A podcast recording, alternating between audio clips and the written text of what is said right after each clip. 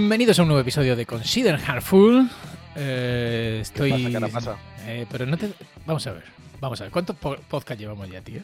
O sea, no sabes que te doy. te- Yo te saludo, tú hablas. Eh, ¿Entiendes? buah, es que estoy ¿Entiendes la dinámica? Hay una dinámica un poco. ¿Sabes? Ra- Radiofónica, dirías. no de normal, de conversaciones. Bueno, nosotros, nosotros nunca fuimos muy De hablar con gente. Se ve que. mm, No se me da bien. Desde que no trabajamos juntos hemos perdido la sincronización. Bueno. Claro, El fue tema tenía que salir. eh, Tenía que salir. Jalar. Fe- fe. Me peleé contigo, ¿no? Bueno, Eh, estaba harto de tus charaduras. está bien. Está bien, no pasa nada. Quiero decir, vamos a intentar que esto no afecte al podcast, pero evidentemente afectará. Afecta. Eh, obviamente. Ahora ya lo hacemos por obligación, por compromisos con No, por el sponsors. dinero, básicamente. Claro, nuestros sponsors, tal, pero bueno. Por la pasta. Entonces, ¿qué tal? ¿Qué tal las vacaciones, Mauro? ¿Cómo ha ido eso? Esperemos que no afecte a nuestra audiencia eh, millonaria. Eh, Bueno, debería duplicarse porque antes solo lo escuchaban los de una empresa y ahora debería escucharlo los de dos. a ver si lo conseguimos. Eh, las vacaciones. Bien, mucho, mucho vóley playa este año. Mucho boli y playa. Quedaos con eso. Eh, porque es de lo que vamos a hablar este año, de boli y playa. ¿Tú qué? ¿Qué, qué me cuentas de tus vacaciones? Bueno, vacaciones han estado preñadas de, de problemas. Pero bueno, muy bien, muy bien. Eh, he estado bien. trabajando con las manos. Jodido pero contento. Sí, sí, muy contento, muy contento. Somos, somos unos afortunados, como hemos dicho un montón de veces, eh, en este sector, entonces no podemos, no podemos andarnos con mierdas eh, y llorar y tal. Así que nada, vamos a empezar esta edición, Nueva temporada. esta nueva temporada. ¿Tercera? ¿Cuarta? Hay que preparar las cosas, Bueno, tío. Hay que venir con las cosas preparadas, joder. Creo que tercera, creo que tercera. Eh, la tercera temporada empieza ahora en el conjunto con el curso escolar 2022-2023 eh, y tenemos un tema interesante. Teníamos varios para elegir, pero recientemente, bueno, recientemente, no sé cuándo metí este tweet en, mis notas, pero no es reciente. Pero es un tweet de un, de un señor, de un caballero, eh, que dice lo siguiente. Lo voy a traducir, ¿vale? Perdonad. Eh, dice, cuanto más tiempo paso en esta industria, menos me preocupa la arquitectura. Aunque alguna vez estuve obsesionado con estas cosas al principio, Clean Arquitecta, Architecture, Architecture, Architecture, ar- como sea, Hexagonal, Architect, eh, DDD, etcétera. Eh, eh, vale, ah, las he usado todas en diferen- en muchos stats diferentes, en equipos, y los proyectos, al final, todos, todos, todos, son inmantenibles. Wow, what statement.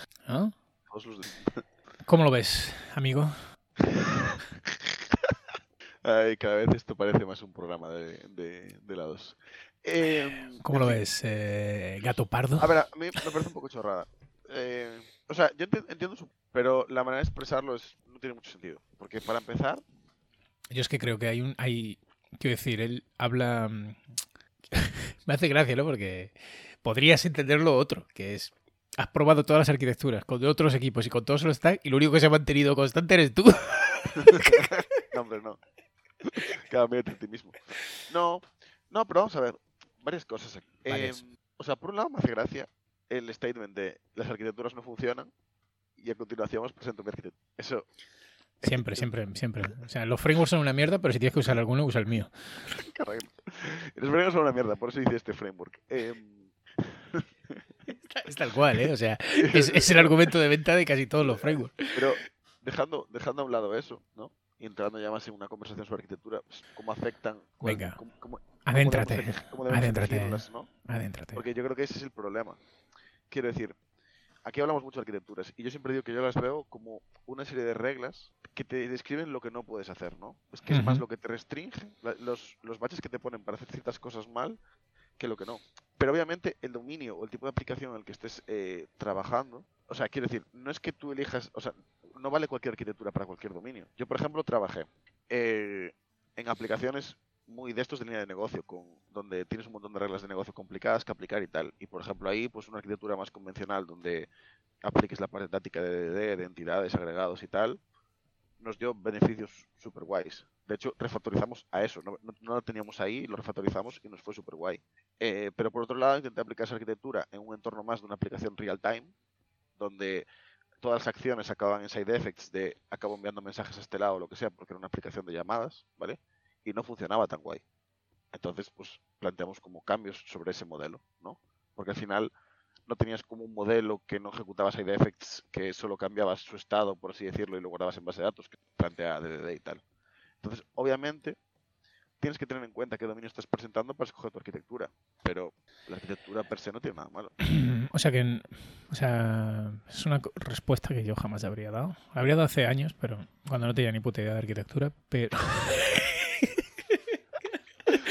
pero... Pero sí, sí, no hay balas de plata. Pero yo es que creo, yo no, no, no iría tanto al grano de. Es que yo me parece, me parece que el argumento eh, es falaz. Eh, es un, o sea, quiero decir, eh, es un poco el mismo argumento de que puedes hacer contra el testing o contra contra otro montón de, prácticas, ¿no? Y, de, y de, cosas que usualmente hacemos, ¿no? Porque a ti no te han ido bien, no te han funcionado bien o lo que sea. Eh, es que la arquitectura es una herramienta. O sea, no, no es. No es un. Sea, quiero decir una herramienta. La arquitectura siempre está ahí. Da igual que la definas o no. La arquitectura está ahí. Claro, decir, tú no puedes construir una aplicación sin una arquitectura. Tú, tú tienes una arquitectura. Un es una arquitectura. Claro. Un monolito es una arquitectura, tal cual. El código espagueti es una arquitectura. ¿Que, que es una mierda? Sí, pero es una arquitectura. Entonces, al final, eh, es como negar la evidencia. Quiero decir, ahí hay una arquitectura, te guste a ti o no te guste. Eh, la idea de la arquitectura, de definirla y de, y de visualizarla y tal, es que te sirva como un mapa, ¿no? Para guiarte, para poder tomar decisiones y para guiarte en tu base de código. Eh, para comunicar también cosas. Permíteme un inciso. O sea, él, yo entiendo lo que quieres decir tú, ¿eh? pero él no niega la existencia de una arquitectura. Él niega lo que vienen a ser como las principales arquitecturas propuestas en la bibliografía. Pero es que ese es un error. Porque, y esa es la parte que no me gustaba de tu argumento, porque claro no es que eh, DDD aplique o no aplique, es que hay cosas de DDD que aplican, cosas de DDD que no aplican. Es que la Quiero decir, eh, una, una aplicación puede tener múltiples arquitecturas, ¿entiendes? O sea, puede tener muchos tipos de arquitectura eh, juntas, o puede, o puede tener ideas de un sitio, de, ideas de otro. Es decir, evidentemente, coge lo que te, lo que aplique y lo que te funcione, pero pero mm, sería absurdo hacer lo contrario, que decir, no, vas a coger una arquitectura que no te, que no, o, patrones o diseños que no te, que no te están funcionando, es absurdo, ¿no?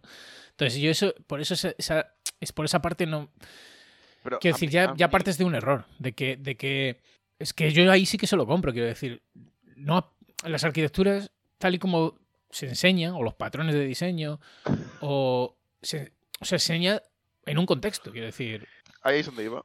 Ese, es mi punto. Pero es que ya si aplicas las cosas así, ya, es un error, eh, eh, ya, ese hecho es un error. No tiene nada que ver con que la arquitectura sea buena o mala. Es que no estás entendiendo el fondo del asunto, yo creo. Pero yo un poco, es la conclusión a la que llego, o sea, porque yo me, yo me hago la pregunta de, entiendo el punto de esta persona, desde el punto de vista de que él propone, él dice que él propuso en práctica estas cosas y no le funcionaron. Y yo me hago la pregunta de, ¿por qué no le habrán funcionado, sabes? Yo creo que en general viene por eso. No.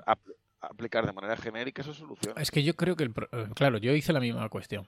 Vale, me gusta, estamos entrando en el tema, me gusta. Yo me hice la misma cuestión y mi, y mi respuesta no fue, es que no está aplicando la arquitectura adecuada al, problema que tiene. Mi cuestión es, es, es, que el que el proyecto sea inmantenible o no, no tiene nada que ver con la arquitectura. Es verdad, a medias también. Es, igual que el tweet de él, es un statement para mí de es un statement muy, by the way, es la primera vez en mucho tiempo que estamos desintiendo bastante y me gusta. Em, para mí ese, ese statement es muy, o sea, decir, la arquitectura no condiciona la mantenibilidad del código, bueno, estoy de acuerdo. Quiero decir, porque, pues, por ejemplo, lo que te decía, o sea, eh, tú puedes representar, o sea, nosotros, yo en mi, en, mi, en, en mi etapa ya obtuve beneficios de cambiar, de tener toda la lógica, por ejemplo, en servicios a modelar con entidades y tal a ver, te lo voy a explicar de otra manera. O, no a ti, voy a intentar explicar de otra manera. Quiero decir, tú puedes tener una arquitectura en capas, clásica, un, monolito en capas, y puede ser súper mantenible. Claro, pero o sea, no hay una arquitectura más mantenible que la otra. Eso, ahí es donde yo voy. Es decir, no, es que no es que dependa de qué tipo de arquitectura elijas, el código va a ser más mantenible o no. No, pero por ejemplo, pero quiero decir, por ejemplo, lo típico, en plan rollo, ¿por qué se propone, por qué en en la parte de didáctico o en Clean Architecture, por ejemplo, se propone que modeles como objetos tus reglas de negocios más que tenerlos directamente esas reglas hardcodeadas en servicios. Porque y, la respuesta suele ser porque normalmente esas reglas vas a querer ejecutarlas en distintos servicios y es una manera de extraerlas y tenerlas ahí disponibles. Entonces, es una decisión que tú tomas de arquitectura que hace tu código más mantenible. Sí, pero, eh, pero no deja de ser un patrón que estás aplicando para que tu código esté menos acoplado y tenga más cohesión. Correcto. Decir, da igual, al final, eh, como, ese, como aplicar ese patrón, puedes aplicar otro montón. Sí, sí. Pero ¿Vale? Y, y- y no te estás atando a ninguna arquitectura en concreto y tu código va a ser más o menos mantenible dependiendo de el acoplamiento y la cohesión, de las dependencias, de otro montón de cosas, de lo fácil que sea de leer, de... ¿Vale? Sí. Entonces, ahí es donde yo voy. Quiero decir, la arquitectura siempre está ahí. Tu código puede ser también del tamaño de la aplicación, no, no, no, no, nos- no lo neguemos. Quiero decir, que una aplicación, cuando al final es una aplicación muy grande, pues cuesta más que se mantenga, o sea, mantenerla mantenible que una aplicación pequeña. luego, correcto también, ¿eh? Ah, eh, sí, pero me parece guay seguir con la pregunta esta de ¿qué, qué habrá hecho a esta persona y ahora está concluido. Y por ejemplo, más abajo en el hilo cita un tweet que dice que de alguien que menciona lo de que eh, la no sé la palabra ahora, pero tomar decisiones de manera prematura es el diablo, ¿no? Sí. Pero quiero decir, y él lo cita como en plan, si esto es algo que me pasó en el pasado, ¿no? Y es en plan, vale, pero es que eso no, no es. Lo que estás diciendo con eso es que a lo mejor eso es lo que te hizo que tus arquitecturas fuesen mal. Pero no la elección de la arquitectura, es que a lo mejor tú te pusiste a hacer en plan rollo, montaste un castillo que flipas, o sea, tú, ¿no? Quiero decir, el equipo en el que estabas montó un castillo que flipas, basándose en X arquitectura, y eso se volvió mantenible cuando en realidad estabais haciendo, entre comillas, un club, a lo mejor, ¿no? Pero es que Claro, yo entiendo que, que realmente el mí- tweet, la frustración va por ahí. Va Claro. de ese big upfront design, vamos a coger esta arquitectura y la vamos a aplicar, porque yo he visto eso, lo he visto ahí estamos. Muchas veces. Eh, de hecho, hice, hace no muchos años hice una prueba de código para una gente que quería reescribir el back usando TypeScript y Domain Drive Design. Y era el Domain Drive Design del libro, o sea, era Java. Que era como, pero qué cojones. O sea, hay cosas que se hacen en otros lenguajes porque, bueno, que podrían no hacerse, ¿vale? Pero bueno, se hacen porque es la manera de hacerlo en ese lenguaje en concreto y tal. Pero era tan artificial, o sea, el hecho de tener que crear interfaz, no sé, cosas muy raras, muy, muy triquis en JavaScript o TypeScript, ¿no? Que decías, esto es que no tiene puto sentido, o sea, ¿qué sentido tiene hacer toda esta movida? Entonces, claro, estás tomando un montón... No, porque claro, vamos a coger y vamos a hacer interfaces, porque luego de aquí vamos a- a sacar concreciones y tal, y no nos vamos a, a acoplar a implementaciones concretas. Pero es que en JavaScript eh, no es Java, quiero decir, yo en JavaScript es que puedo, puedo cambiar la implementación como quiera, porque puedo, puedo hacer lo que me salga de los huevos. Entonces, ¿sabes? Eh, quiero decir, es, es ese, ese rollo, claro, eso es, eso, eso es, no siempre acaba mal, porque yo también he trabajado en software factories donde siempre se aplica la misma arquitectura, la- los problemas son siempre los mismos, las aplicaciones son todas parecidas. Y, y ya está, es como eh, vas a piñón fijo, quiero decir, ya sabes que eso va a funcionar, se lo vas a hacer y tal, y la mayoría de las veces no tienes, o sea, funciona y no hay problema y todo va bien. Pero bueno, eh, también he vivido lo contrario, y supongo que de ahí viene el razonamiento, pero, pero no estoy de acuerdo. Eh, totalmente de acuerdo. O sea, yo no, o sea, yo no creo que, que, es, que su problema. O sea, con lo único que estoy de acuerdo con esta persona, bueno, con dos cosas. Por un lado, estoy de acuerdo con lo que dice de que aplicar una arquitectura no te garantiza que el código sea mantenible, porque No. obvia, una arquitectura en concreto, porque puede ser que hasta sea contraproducente para lo que estés haciendo. Hasta que sea menos mantenible, claro. Y yo lo vi, y yo lo viví eso, porque ya digo, en plan rollo, nosotros intentamos aplicar la parte más táctica de, de, de- de modelar con entidades y agregados y tal. Tampoco, tiene- entorno- tampoco tenías ni puta idea, ¿no? Correcto, estaba aprendiendo. Pero en un entorno donde no encajaba. No, pero, pero quiero decir, pero lo entiendo. Pero el problema no es que esa arquitectura sea mala, porque luego la apliqué en otro entorno y, ¿sabes? Soy yo en plan, una arquitectura muy parecida a la, a la que propone. Bueno, yo creo que has dicho algo interesante eh, por una vez en la vida, eh, y es que no hay balas de plata. O sea, yo no creo, o sea, no creo que nadie pueda aplicar DDD tal y como viene en el libro de Eric Evans Bueno, a full pero- y tal, o sea, quiero decir, ¿vale? O sea, eso para empezar, ¿no? O sea, hay arquitecturas ah, y esas arquitecturas eh, pues son ideas, o sea, al final son ideas de cómo organizar el código y de cómo y qué restricciones, lo que tú dices muchas veces, ¿no? ¿Qué restricciones imponer? Pues esto no lo hagas, pero claro, eh, no lo hagas porque, que es la movida, ¿no? O sea, que hay que ir, eh, la movida que, que hay que investigar, o sea, vale, esto es, esto es, esto, esta arquitectura te propone esto, pero ¿por qué? ¿Qué es, qué es lo que quiere evitar? ¿O qué- Correcto. Tal, ¿no? Es Y entonces, eh, entonces, bueno, pues habrá momentos en los que eso tenga sentido y momentos en los que tenga sentido saltárselo o lo que sea. Pero bueno, que eso como todo, quiero decir, incluso patrones de diseño, lo que sea. Todas estas cosas que, que aplicamos día a día. Entonces sí, evidentemente, una arquitectura no te va a garantizar que el código sea súper mantenido. Ojalá fuera tan sencillo. Porque entonces. Correcto. Entonces, entonces ¿de qué estaríamos hablando? Eh, en eso estoy de acuerdo. Luego la arquitectura. ¿Pausa dramática? no, luego lo, es que lo estaba repasando, lo estaba repasando. Luego lo que propone él y tal, la verdad que yo, a mí nunca me salió demasiado bien aplicar decir, en plan, vamos a hacerlo. Yo creo que para una aplicación pequeña puede funcionar, pero al final eh, cuando tampoco sabemos el stack en el que está pensando. Es que hay muchas cosas ahí que no, que muchas incógnitas que, que, no sabes. Entonces, no te puedo decir, no sé, no sé si es una buena solución o no lo que él propone. Pero probablemente sí, lo sea. O sea, yo, yo recuerdo conversaciones, joder, yo me acuerdo, yo vengo del mundo.net, que era un mundo muy opinionado eh, en cuanto a arquitectura y tal. Microsoft siempre, siempre te proponía sobre arquitecturas. Y, y, y luego, pues, eh, había mucha gente, había mucho arquitecto. el ruido de venir de un, de un environment, o sea, de un, de un ecosistema en el que en el que hay mucho arquitecto, pues siempre da lugar a que, a que haya muchas arquitecturas por ahí y tal. Eh, y haya mucha literatura al respecto. Y joder, eh, recuerdo una vez que, que alguien que era bastante polémico, creo que uno de los creadores de Rhino, eh, propuso pues cagarse en todo. Quiero decir, había como una arquitectura de un montón de capas, de un montón de artefactos que tenías que crear para, pues lo típico, ¿no? Desacoplar todo, responsabilidad única, pa, y este tío pues decía, pero ¿por qué este es que al final yo cojo mi acción, ahí meto todo el código, ta, ta, ta, ta la orquestación del código y, y, y, un DAO para la base de datos y ya está, y así de simple. Y claro, eso es mucho más simple que, que aplicar una arquitectura mucho más compleja. Y, el rollo es que probablemente para un montón de aplicaciones sea suficiente. Totalmente de acuerdo. Eh, o sea, no tengo más que añadir, porque es, lo que venimos diciendo. O sea, que al final tu contexto condiciona la, decisión que ellos toman en la arquitectura. O sea, no hay, no hay efectivamente lo que venimos diciendo, lo que, ah, de nuevo, no hay una bala de plata. Todo lo que vamos de, estoy repitiendo lo que veníamos diciendo. La gran pregunta. Quería hacer una pregunta. Dime. Correcto. Igual yo ¿Qué pregunta hacer? No, no, tú primero, tú primero. A ver si es la misma. Entonces, para mí la pregunta es, ¿en qué te basas para tomar una decisión sobre qué, qué, arquitectura adoptar?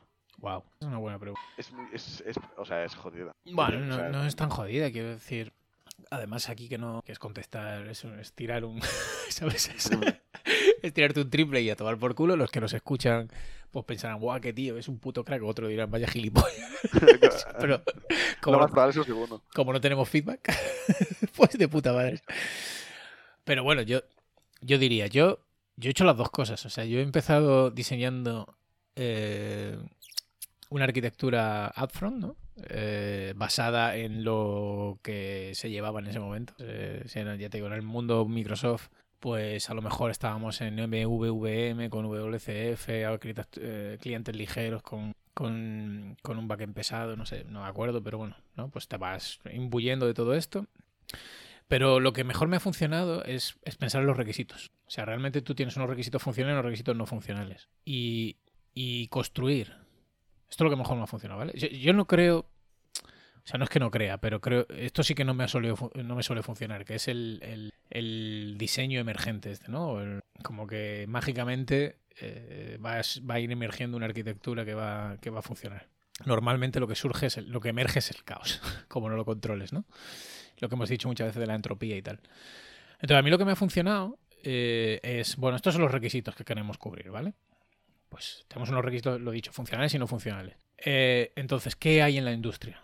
¿no? O sea, ¿qué, herramientas podemos usar, qué arquitecturas podemos usar, tal. Y implementar un pequeño prueba de concepto, ¿vale? Y a partir de ahí ir creciéndola. Pero sí que un pequeño, como dice, no me acuerdo el nombre, pero hay un fulano por ahí que dice Just Enough Architecture. O sea, no, no un big upfront design, pero sí algo de, de orden y sentido. O sea, si tú sabes que vas a tener que comunicarte con, lo que tú decías antes, es un sistema real time, o sabes que, o va a ser un CRUD, o, o sea, más o menos tú ya sabes qué tipo de solución vas a tener que implementar, ¿no? Más o menos viendo los requisitos funcionales y los no funcionales y, y, hablando con el cliente, viendo más o menos el tipo de aplicación. Y hombre, sí que puedes más o menos orientarte, pues dentro de las arquitecturas que tú sabes, que conoces, más o menos ir orientando hacia una web. Me parece interesante. Eh, conste que o sea, no sé exactamente qué pregunta te hice, pero yo me refería más a qué cosas tienes en cuenta, o sea, qué aspectos te preocupan que deba satisfacer tu arquitectura más que el cuál es el proceso que sigues para tomar la decisión. Pero me pareció interesante el proceso porque nunca lo había pensado. Eh, Los niños.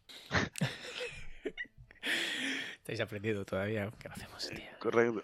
Gente joven. Y mm, para mí, y esto enlaza con un tema que queríamos traer y al final no, no, no trajimos, bueno, que querías traer tú y a mí No trujimos. apetecía, que era el tema de Cupid, por ejemplo, ¿no? ¿Y por qué digo que, le- que, lo, que lo trae? Porque en mi experiencia, yo creo que una de las cosas más importantes es la D de Cupid, que es que tu base de código represente bien el dominio que está que está Hmm. que, que- que está representando, vaya. No estoy tan seguro de que la arquitectura sea forme parte o, o tenga que formar parte de la forma en la que expresas. No estoy tan seguro de eso. Yo creo que la arquitectura tiene más que ver con, con- con lo que te he dicho, con los requisitos funcionales y no fun- Eh, yo creo que tú, tú puedes representar bien el dominio en cualquier arqui- arquitectura, pero lo mismo estoy equivocado o, o no nos estamos entendiendo, que podría pasar también. Porque desde que trabajas en otra empresa, pues evidentemente esto ya... Claro, no, sé, no tenemos el mismo rollo. Aquí se nota la, fri- la fricción, vaya. Eh, Em, de hecho, es verdad, la primera vez que no, discrepamos pero... es por- Correcto. es por esto. Pero, por ejemplo, ¿tú no crees que si te vas a... O sea, tú, por ejemplo, una decisión que puedes tomar arquitectura, de arquitectura es si te vas a... Si vas a utilizar, por ejemplo, eventos o no, ¿no? ¿No crees que sea algo que tomas a nivel de arquitectura? Rollo... Sí, eh, pero por eso, vale. ¿eso que tiene que ver con el dominio? Yo, no te con- yo creo que el, el- O sea, pero claro, es que es, entonces sí que me estás explicando mal. Porque yo no digo cómo tú representas, es que ya estás, tú estás viendo el dominio como lo que en Clean Architecture, el dominio, esa capa de dentro, de todo y tal. No, no, yo te digo el dominio de tu problema. En plan, rollo, lo que te decía antes. Si tu dominio es hacer llamadas, por ejemplo, pues ahí si ves que es tiene mucha más reactividad tu aplicación, por Vale, ejemplo, vale. Es puedes que ver estás usando la palabra dominio, que está sobre súper 20.000 sobrecargada de significado. Correcto. Yo hablo de hi- high level, o sea, de dominio de verdad, por así decirlo. Pues estamos, estamos, entonces estamos. eso es- estoy de acuerdo con eso. Y la otra pregunta, que era la que yo te iba a hacer, que no tiene nada que ver con la que tú has hecho, para que veas el nivel de desconexión y de fricción que tenemos ahora mismo, Estamos jodidísimos. que es la segunda parte del tweet, ¿no? Que es, vale, ya hemos hablado de arquitectura, eh, estamos de acuerdo, creemos que entendemos a este chaval, pero ¿cómo hacemos que el código sea mantenible?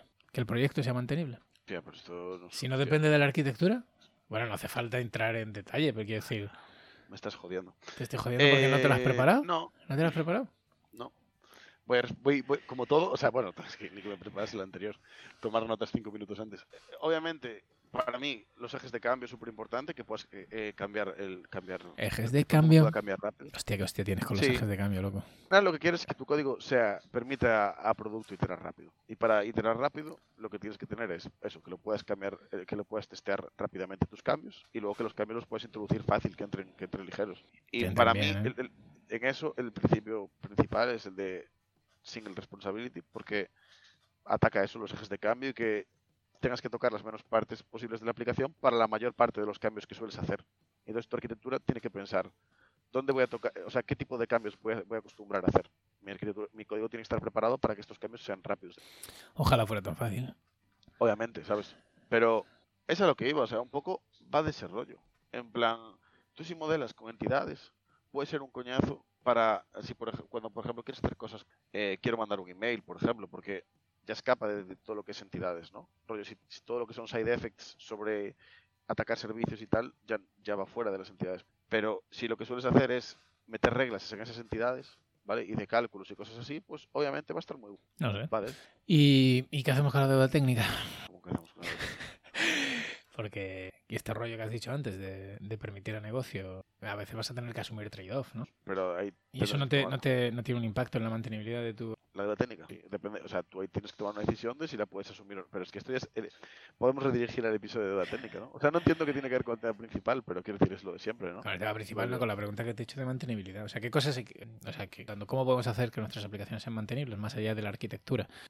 O sea, preocupándonos sobre esas estás hablando cosas. mucho- La deuda técnica, Sí. la deuda técnica obviamente va a afectar a cómo puedas cambiar tu base de plan, si tú estás asumiendo que pues por, por ejemplo por dónde puede venir la deuda pues porque si tu arquitectura o sea precisamente para mí en muchos casos si tu arquitectura no refleja bien el, el dominio porque los conceptos están esparcidos por ahí pues ahí tienes una deuda o sea o- bueno no es una deuda que hayas asumido de manera es que me estás preguntando por, por deuda o por código legacy Yo te hablo de deuda. Código legacy, O sea, yo creo que, que asumes. yo creo que tú estabas hablando de código, o sea, de cómo no crear código legacy. Por eso te he preguntado por la deuda. Porque, porque estoy, estoy bastante de acuerdo contigo en, te- en todo el tema que has mencionado del- de cómo evitar código legacy, ¿no? Pues los ejes de cambio o todas estas cosas que tú has dicho, ¿vale? Ok, vamos a tomar decisiones conscientes, vamos a intentar evitar el código de mierda, vamos a intentar evitar los diseños. Pero a veces lo hacemos conscientemente. Eh, y eso también afecta a la mantenibilidad de la aplicación. Si no lo gestionas. Entonces iba un poco por ahí. O sea, lo entiendo, quiero decir, y que a veces decides, decides asumir deuda técnica porque pues, precisamente a lo mejor tu arquitectura no está preparada para asumir cierto cambio o tu base de código por lo que sea, ¿vale? Porque es muy disruptivo y no quieres hacer el refactor necesario para que eso no genere deuda técnica, ¿no? Es punto. Vale, pero es que eso no, no- o sea, quiero decir, tendrás que tomar una decisión en ese momento relacionada más con el contexto en el que estés desde un punto de vista de software economics más que desde un punto de vista de arquitectura, ¿no? Sí, yo no he dicho desde qué punto de vista tienes que tomar la decisión. Lo único que estoy, estoy intentando mm, sacar el tema sacar. Es eh, por un poco, un poco porque fue lo que le sugerí yo a este chaval. Oye, pues muy bien lo de la arquitectura, pero hay muchas más cosas que afectan la mantenibilidad del código. Entre ellas, pues, eh, cómo gestionamos la deuda técnica. Cómo el, el código, Vale, ¿vale? vale, el, entendí tu punto. el código que tiramos. ¿Qué más cosas hay que tener en si queremos que la aplicación sea? Y aún así, y ahí ya le doy la razón a este señor, las aplicaciones acaban siendo Sí, la entropía, ¿no?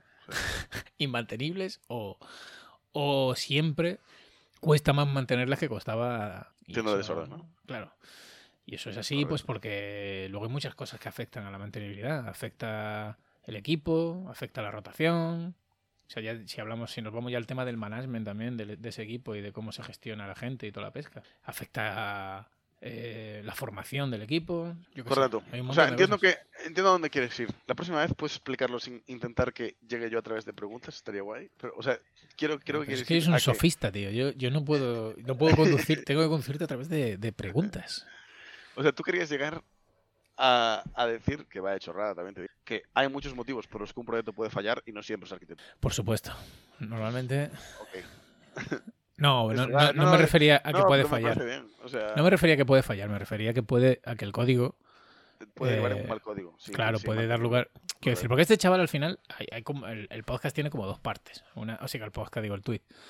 Como la parte de, oye, la arquitectura que yo he usado hasta ahora, o intentado aplicar arquitecturas de estas de out of the box, ¿no? Eh, coger la arquitectura tal y como viene en la caja y meterla, y esto, y esto no me está dando aplicaciones buenas que pueda mantener. Por Dios, ¿qué cojones está pasando aquí? Correcto. Y entonces, vale, hay dos visiones aquí, ¿no? Una es lo que tú decías, oye, ¿por qué aplicar esas arquitecturas no te ha funcionado? Bien, esa es una de las, de las preguntas que puedes hacer sobre ese tweet. Y la otra pregunta que puedes hacer sobre ese tweet es, ¿qué más cosas hacen que una aplicación no sea mantenible? O sea, vamos a ver, la arquitectura puede ser una de ellas. La mala aplicación de una arquitectura o incluso la buena aplicación de una arquitectura que no es la correcta para, para el problema que estás intentando resolver, ¿no? Esos son los dos temas que hemos tocado al principio del podcast. Y ahora lo que estaba intentando ir, que ya veo que te está costando tela, porque has hecho, has hecho ahí perla y estás ahí... Era esa otra, la de, bueno, vale. Y aparte de arquitectura, ¿qué otras razones podría a este muchacho joven eh, estar llevándolo a acabar siempre con aplicaciones inmantenibles? Pues que la pregunta tal y como la acabas de formular ahora igual era bastante más clara. ¿eh? Quiero decir, en La verdad es que, tío, la verdad es que desde que estabas en otra empresa, tío, yo no sé. ah, estamos perdidos. Cojones. este podcast. A ver si Tío, este podcast no va a ningún lado, eh. Primer y último episodio de la tercera temporada. Ay, Dios mío. Bueno, ¿qué? ¿Ya, ya lo has entendido ya? No, estoy cansado. ¿eh? Eh, estoy acatarrado. uf, mi, vida, mi vida no es fácil. No, la vida, la vida es difícil. Pues nada, Mauro, muchísimas gracias eh, a todos nuestros oyentes por aguantar hasta el final, como siempre, estoicamente. Y sabemos que ha sido un podcast de mierda, pero estamos calentando. Lo bueno está por venir. Un abrazo Bueno, y hasta la vista, Mauro. nos vemos.